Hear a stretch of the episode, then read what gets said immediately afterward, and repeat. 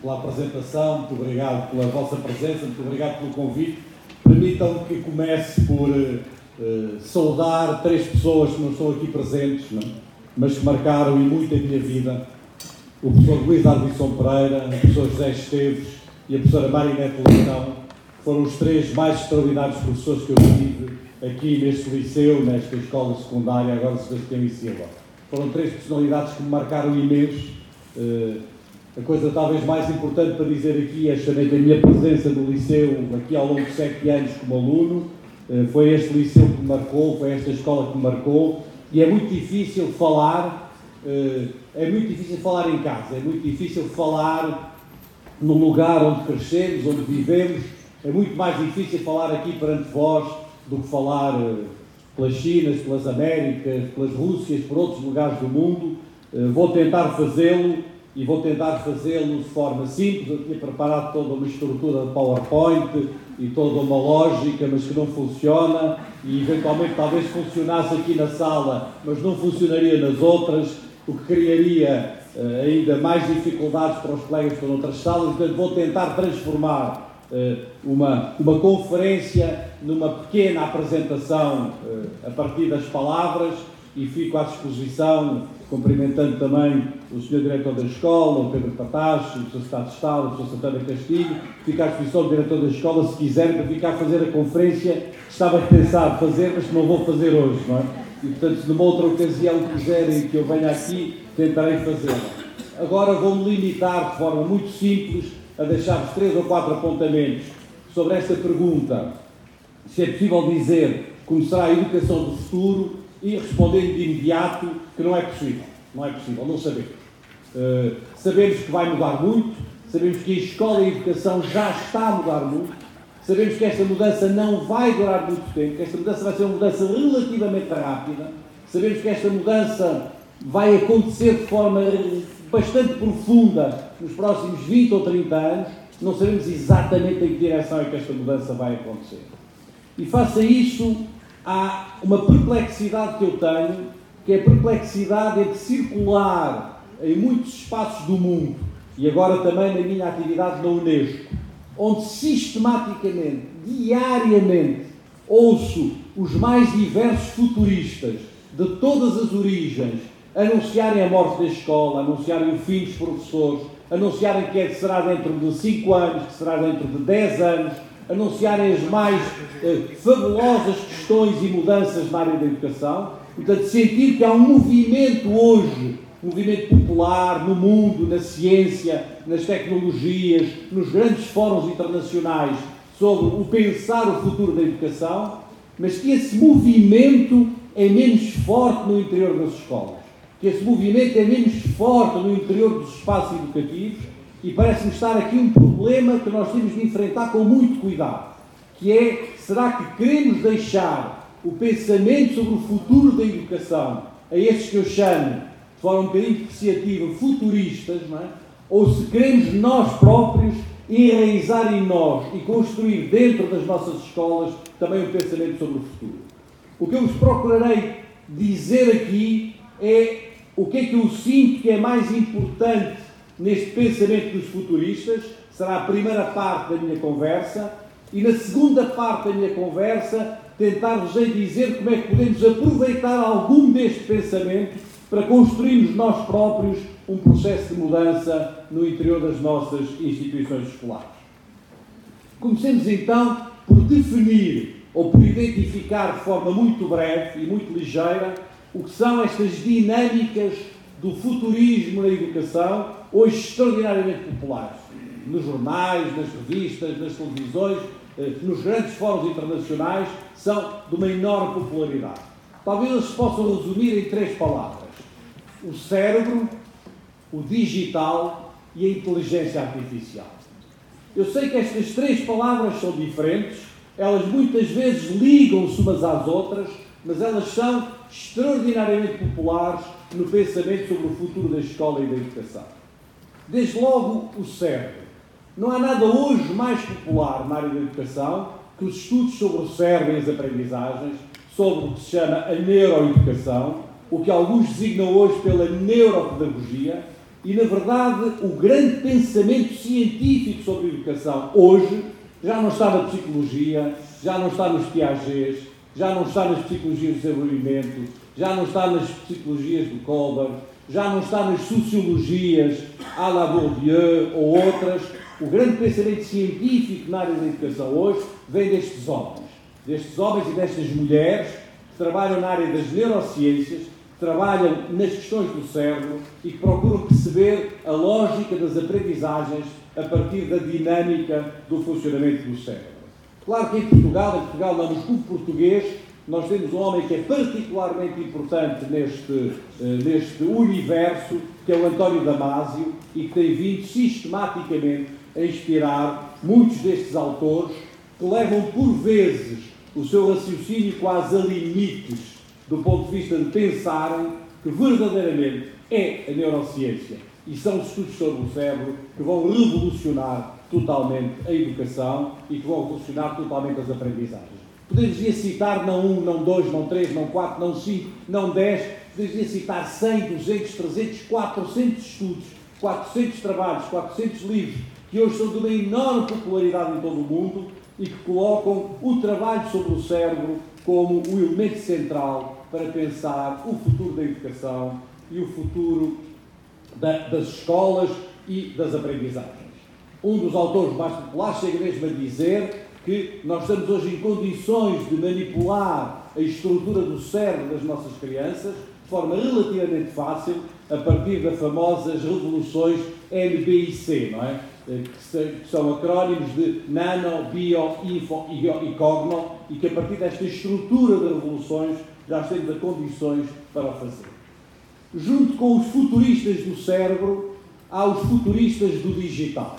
Isto é o reconhecimento que estamos numa nova era, num novo momento eh, de acesso ao conhecimento e talvez eh, a pessoa que melhor traduziu estes movimentos tenha sido Michel Serre, no seu célebre livrinho eh, A Pulgarzinha, a geração do pequeno pulgar, quando ele argumenta que nasceu neste século XXI uma nova geração e que a característica dessa nova geração é que pensa de maneira diferente do que nós, é que sente de maneira diferente do que nós, é que conhece de maneira diferente do que nós, mas, sobretudo, diz o Michel Serre, que aprende de maneira diferente do que nós. E que se não reconhecemos a existência deste novo ser humano, diz ele, que nasceu silenciosamente é? nestes últimos 20 anos, não compreenderemos nada do que será o futuro da escola e o futuro da educação. O Michel Serre dá mesmo um passo mais à frente e diz que estamos hoje apenas, na opinião dele, perante a terceira grande revolução na história da humanidade. A primeira grande revolução teria sido, na opinião do Serre, a invenção da escrita, há vários milhares de anos, 5 mil anos, que a segunda grande revolução na história da humanidade teria sido a revolução do livro impresso, a revolução de Gutenberg, uma revolução que tem hoje 500 anos, e que a terceira revolução é hoje, e que esta revolução traz eh, uma nova realidade, não só sobre a maneira como nos relacionamos com o conhecimento, mas sobretudo sobre a maneira como aprendemos. E se não formos capazes de retirar daí as conclusões devidas, teremos uma grande dificuldade em perceber o que, está, o que temos pela frente. Eu, neste liceu, em 1969, no dia seguinte à chegada, uh, à, chegada à Lua, uh, um dos nossos professores, nosso professor, que tenho imenso carinho, apesar do que vos vou dizer, o Padre Andrade, explicava-nos tudo aquilo que tinha sido uma conspiração. Aquilo não tinha acontecido, não é? E que tinha sido uma coisa feita pelos americanos para enganarem o mundo, etc. Bom, eu estava hoje a ver, uh, por, por outra razão, uma, uma conferência de um, de um colega nosso que nos mostrava aquelas imagens imensas da, enfim, do centro, Houston, creio, da NASA, com aquelas centenas, com aquelas centenas, milhares de computadores, são imagens que, que todos nos recordamos, e que nos dizia a seguinte coisa: nós hoje, qualquer um de nós nesta sala, no seu telefone, no seu telemóvel, tem mais capacidade de processamento e mais capacidade eh, do ponto de vista digital do que tinha o conjunto daqueles computadores todos em 1969 nos centros da NASA. Então estamos perante eh, uma revolução que tem, obviamente, consequências enormes também do ponto de vista da aprendizagem.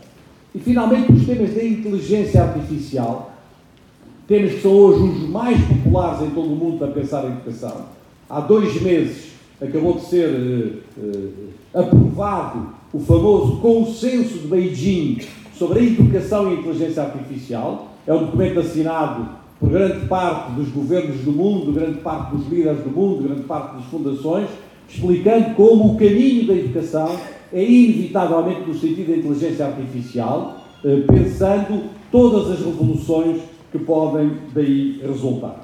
Eu tinha um conjunto de citações para vos fazer sobre cada um destes pontos, mas como vos digo, vou abreviar a minha, a minha intervenção. Resulta desta espécie de amálgama, ou desta espécie de junção destes três futurismos, o futurismo das pessoas que pensam o cérebro e as neurociências das aprendizagens, o futurismo daqueles que trabalham sobre o digital, as novas tecnologias, etc o futurismo daqueles que trabalham na área da inteligência artificial, resulta um conjunto de coisas que são muito importantes para nós.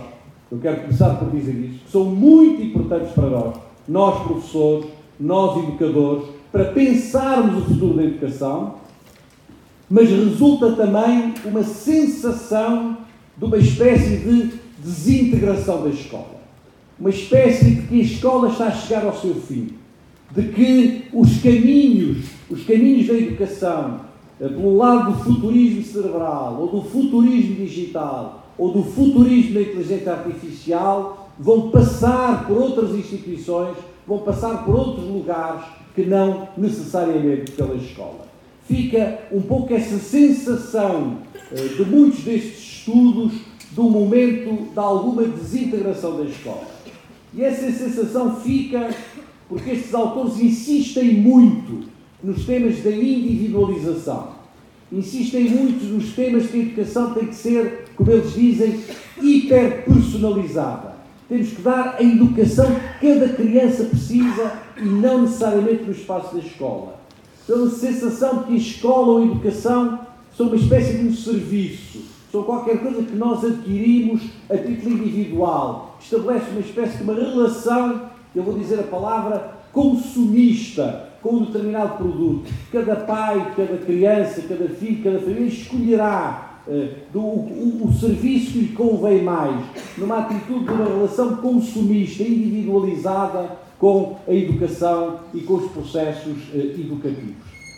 Essa imagem, de maneira aliás brilhante, esta espécie de, de, de desintegração da instituição escolar, aliás de maneira brilhante, aparece num, hum, numa conferência TEDx, talvez uma das conferências eh, mais eh, interessantes que eu vi alguma vez ser feita, por, uma, por um miúdo, um miúdo de, um miúdo de 13 anos, eh, vocês veem isso facilmente se no YouTube TEDx e puserem La Plante, o nome do, o nome do, do miúdo é La Plante, é um miúdo de 13 anos, que fala notavelmente bem, explica, aliás, de uma maneira brilhante, não é? porque é que os pais o tiraram da escola aos 9 anos de idade e como é que a educação dele se foi fazendo fora dos espaços escolares e porque é que isso foi importante para ele, não é?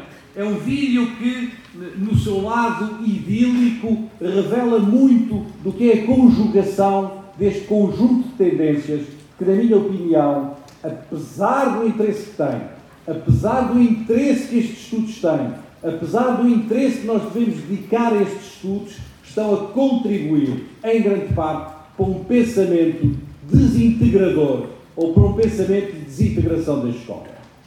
E é aqui que eu quero passar à segunda parte do que tenho para vos dizer, de forma breve e telegráfica, dizendo que isto mesmo, ou um pensamento desta ordem, foi em parte vivido no que diz respeito às questões do clima e das alterações climáticas há 30 anos atrás.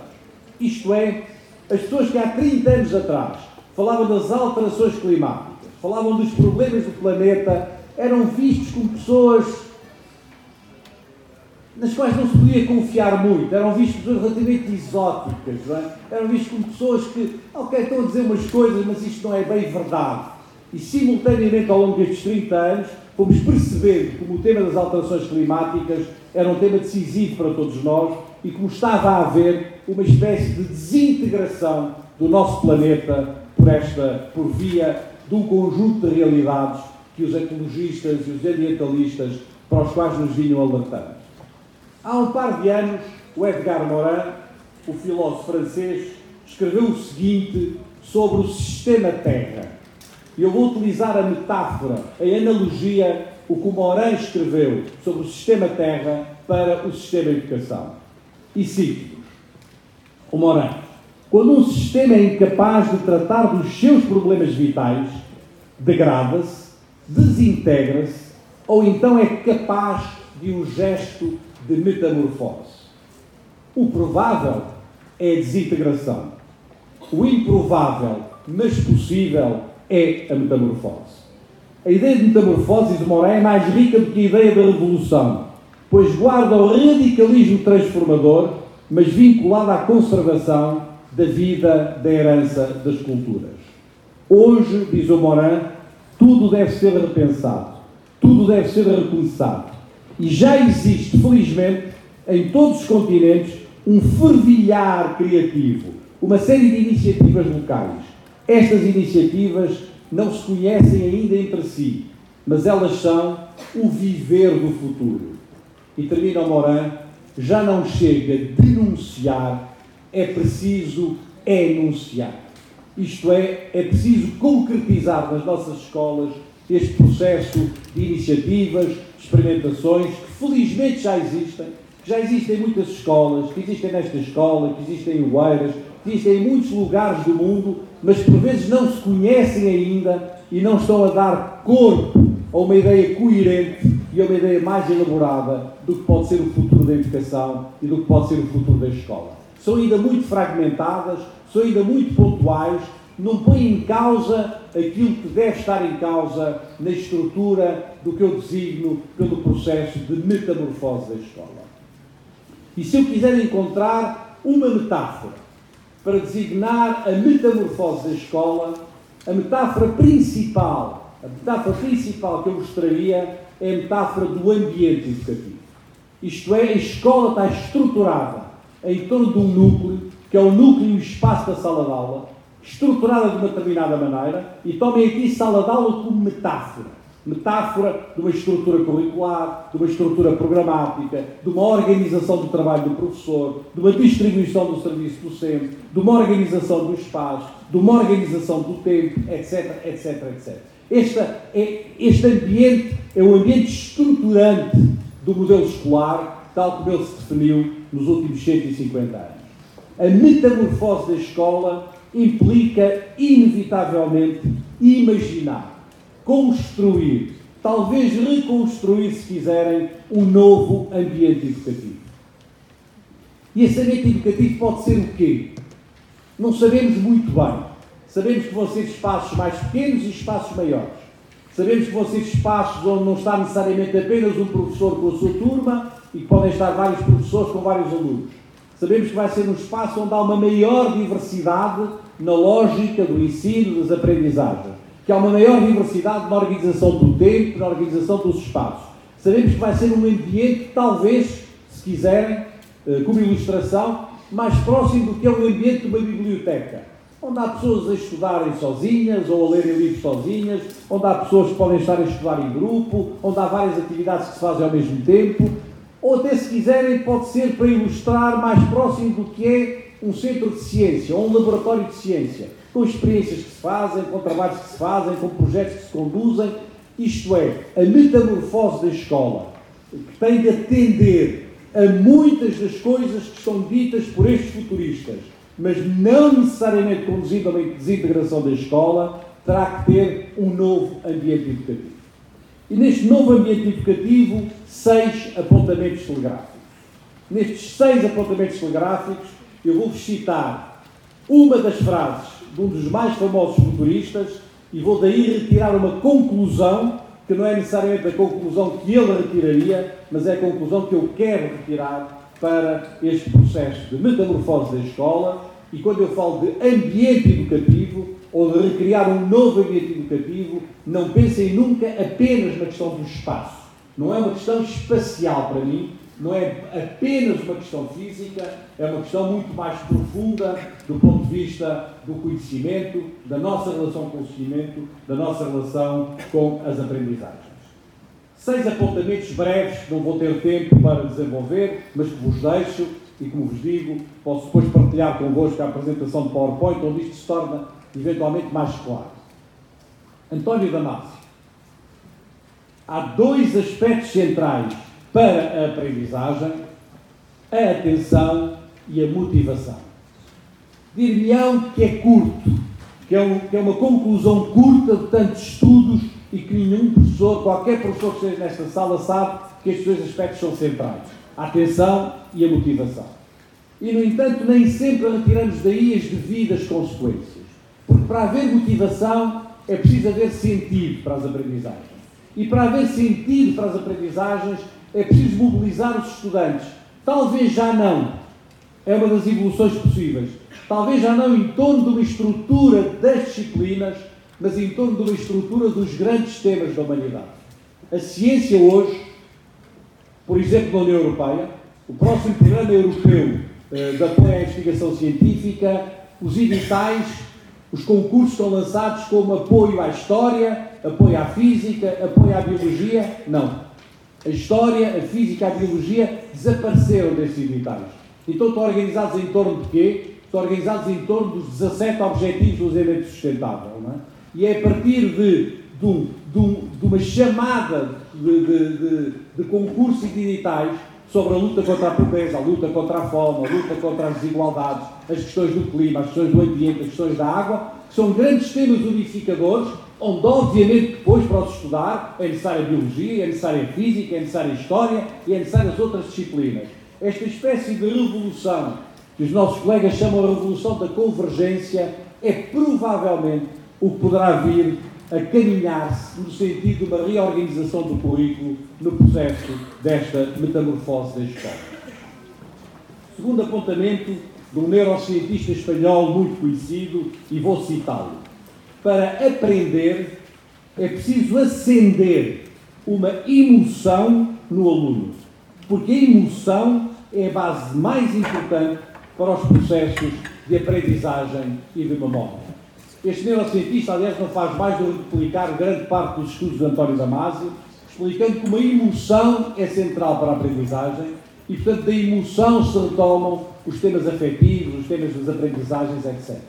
Ora, é preciso esta emoção para sermos capazes de fazer aquilo eh, que, um, eh, que um autor francês absolutamente notável designa: nós precisamos do esforço. E aprender implica esforço e dizê-lo até, numa linguagem um pouco psicanalítica, implica algum sofrimento. Aprender implica esforço e sofrimento. Mas só podemos pedir esforço e sofrimento se ao mesmo tempo houver emoção ao mesmo tempo houver uma mobilização emocional nesse processo de esforço e de sofrimento, e acaba com esta expressão que é para mim aquilo que melhor define o trabalho de um professor, é a frase que melhor define o trabalho de um professor. Ele diz: o trabalho de um professor é conseguir com que os alunos, no fim, gostem daquilo que no princípio não gostavam nada. É? Este é o grande trabalho do professor. Não é? Isto é o grande trabalho da pessoa, não é dizer, ah, o menino não gosta de matemática, a gente não lhe ensina matemática. Era o que mais faltava, não é? O grande trabalho de um professor é conseguir que no fim do seu trabalho o aluno goste de matemática, quando no princípio não gostava nada.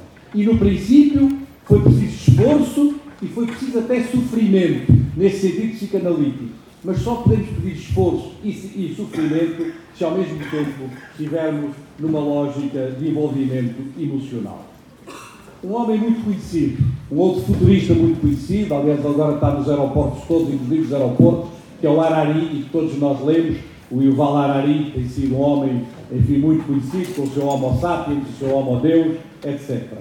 Diz ele, dar mais informações aos alunos é a última coisa que um professor deve fazer. Já tem informação, talvez até demais, diz ele. É preciso sim ensiná-los a dar sentido a distinguir o que é importante e o que não é importante e, sobretudo, a associar as múltiplas informações numa visão de conjunto do mundo. É? Isto leva-nos a um tema que é um tema decisivo da metamorfose da escola, que é o problema das linguagens. Provavelmente mais importante do que saber muito de matemática é dominar a linguagem matemática. Mais importante do que saber muito de ciências é dominar a linguagem científica. Esse domínio das linguagens é provavelmente muito mais importante do que o domínio dos conteúdos. Nunca deverão desvalorizar nem os conhecimentos nem os conteúdos. Sem conhecimentos e sem conteúdos não há educação, não há escola. Mas é preciso perceber este movimento, que aliás, permitam-me que eu diga, era um conhecimento que já estava nos melhores professores há muitos e muitos anos. Se me perguntarem qual é o episódio mais marcante da minha vida escolar, o episódio mais marcante da minha vida escolar passou-se neste liceu, em 1969, justamente, né? em 1969, com o professor que eu citei no início desta minha apresentação, o professor Luís Ardisson Pereira, meu professor de Filosofia. Era o sexto ano do liceu, não havia exames no final do sexto ano nessa altura, mas o professor Luís Ardisson fazia um teste final, fazia uma que depois nos dava sua avaliação.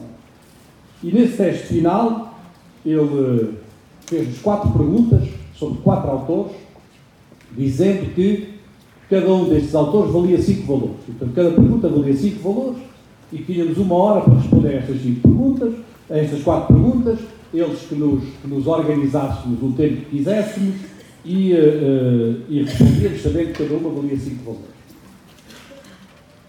Eu, na altura, na minha irreverência adolescente, andava muito mobilizado por um dos autores que era objeto desta pergunta e que, aliás, vocês citaram aqui no princípio da vossa apresentação, o Kant. É? Andava muito envolvido nessa altura com uh, leituras uh, sobre o Kant que o Adilson Pereira nos tinha uh, proporcionado. E achei que só devia responder à pergunta do Kant, não devia responder a mais nenhuma. E não só achei isso, mas achei que devia pôr uma nota de rodapé no final das respostas ao professor Adilson Pereira e disse: Caro professor, eu acho um escândalo que o senhor nos dê apenas uma hora para responder ao Kant e ainda queria que eu respondesse às outras três. Era o que mais faltava, não é? Claro que nós éramos miúdos, claro que nós éramos miúdos, esta história era sabida entre os colegas da turma e estávamos todos com muita curiosidade de saber a nota que eu ia levar no final uh, da avaliação. E o Ardisson Pereira deu-me uma das melhores notas da, da turma. Não sei se é melhor, se uma das melhores notas da turma, para o escândalo dos meus colegas. Não é possível, ele só respondeu uma, quando muito não podia ter tido mais do que cinco valores, etc. E o Ardisson Pereira disse-lhes: acalmem-se, tenham calma. Se o senhor Novo soube responder a esta, também sabe responder às outras, não se preocupem. Não?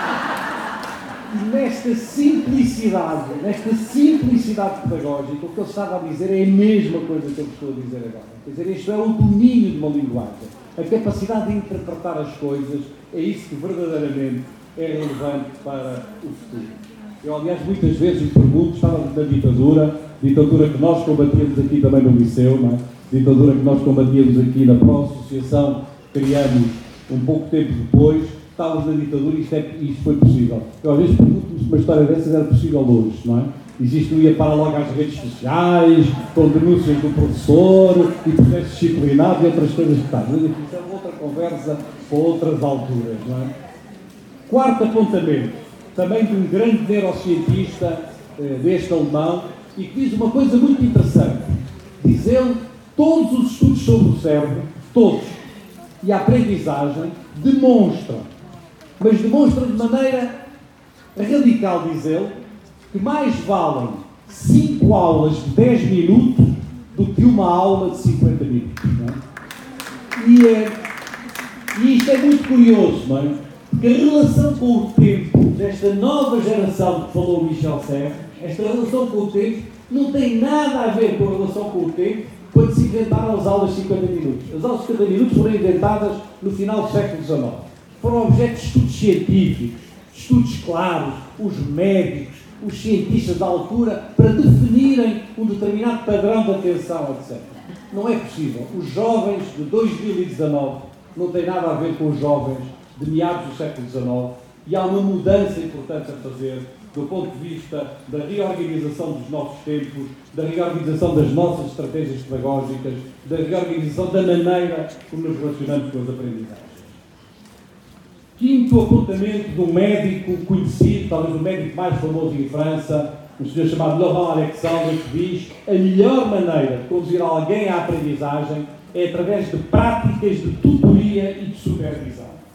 E obviamente aqui estamos na questão do acompanhamento, do acompanhamento pedagógico, do acompanhamento dos estudantes, do acompanhamento individualizado, estamos no tema da diferenciação pedagógica, estamos no tempo de uma outra relação no interior deste novo ambiente educativo, que já não é necessariamente a relação tradicional da aula, do modelo da aula e do modelo escolar tradicional.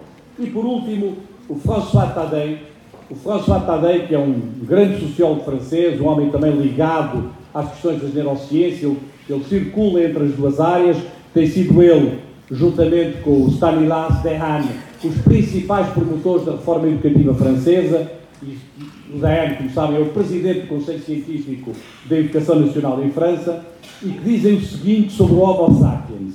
Apenas o Homo sapiens reúne duas características centrais: cooperar num número cada vez maior e cooperar para realizar tarefas cada vez mais complexas. É assim com a vida, é assim com as aprendizagens. Cooperar com um número cada vez maior e cooperar para realizar atividades cada vez mais complexas. Vem, aliás, eh, do livro do Arari, como sabem, aquele célebre passagem do Arari, em que ele diz eh, um homem, uma pessoa, um ser humano, um homem, uma mulher, face a um chimpanzé, não tem nenhuma hipótese de sobreviver. O chimpanzé dá cabo de nós em dois estudos, não é? Mas mil homens ou mulheres face a mil chimpanzés, os chimpanzés não têm hipótese nenhuma, não é? E não têm hipótese nenhuma porque nós somos capazes de cooperar e somos capazes de encontrar estratégias de cooperação que nos levam a resolver problemas cada vez mais complexos. E daqui vem a valorização da cooperação, a valorização da aprendizagem mútua, a valorização de práticas de, de encontro no espaço deste novo ambiente educativo que são absolutamente centrais. Deixei-vos seis apontamentos telegráficos. Será que o que devemos fazer, e agora estamos aqui perante um secretário de Estado, não é? O que devemos fazer é pôr, é, é, é sair uma série de despachos ou uma série de outras coisas a dizer como é que se deve fazer, como é que a escola se deve organizar. Não, isso não nos leva a lado nenhum. Não, é? nos leva a lado nenhum. O que devemos fazer é aquilo que o António Sérgio, o António Sérgio, cujos 50 anos da morte celebramos este ano. São António Sérgio faleceu em 1969. Aquilo que o António Sérgio se bateu toda uma vida. Se há uma coisa pela qual toda uma vida o António Sérgio se bateu, foi pela criação do que ele chamava escolas de ensaio ou escolas experimentais. Dizia ele, não vale a pena pôr no Diário da República as coisas, não vale a pena fazer despachos nem decretos, vale a pena criar as condições para que possam começar a acontecer realidades novas, que devem ser avaliadas, que devem ser repensadas, que devem ser refletidas. É essa libertação das energias criadoras dos professores e das escolas que eu vos quis aqui trazer. É esse o sentido que eu vos quero aqui dizer hoje. E neste sentido vai um último apontamento. E o último apontamento é o que os futuristas do cérebro, que os futuristas do digital, o que os futuristas da inteligência artificial esquecem muitas vezes é que a escola é o lugar onde se produz a sociedade. Que a escola não é um serviço. A escola é uma instituição. É onde nos instituímos como cidadãos, é onde nos instituímos como membros e partes de uma determinada sociedade. O que os futuristas do cérebro, do digital e da inteligência artificial esquecem muitas vezes é que a escola é o lugar onde se produz o comum, e a ideia do comum é absolutamente central. Não há educação se alguma coisa comum não acontecer no espaço público, não acontecer numa escola pública. E o comum não é o comum da uniformidade, não é o comum da homogeneidade, não é o comum do que somos todos iguais, é o comum do trabalho em comum. Precisamos de instaurar um lugar, uma instituição onde possamos trabalhar em comum, uns com os outros, independentemente das nossas crenças, das nossas ideologias, das nossas origens, etc. É esse espaço de trabalho em comum, é para esse espaço de trabalho em comum que a escola pública é insubstituível. É para esse trabalho do comum que a criação de espaço público da educação, mais amplo que o espaço da escola, é absolutamente decisivo. Foi isso que procurei também escrever num pequeno apontamento a pedido do Secretário de Estado, num livro que sairá recentemente, creio que amanhã, não é? Escrito do Estado de Estado, procurarei, procurarei dizer esta ideia do, do espaço do comum é absolutamente central e é por isso que a escola e os professores são insubstituíveis. Se reduzirmos a educação às aprendizagens, no sentido estrito do termo, talvez os homens do cérebro, os homens do digital, os homens da inteligência artificial tenham razão. Talvez a escola seja dispensável. Mas se pensarmos em escola e educação não apenas nas aprendizagens, mas em toda a dimensão cultural, educativa e social, a escola pública e os professores continuarão a ser indispensáveis. E é que por isso, para mim, a escola é um bem público. É por isso para mim a escola é um bem comum.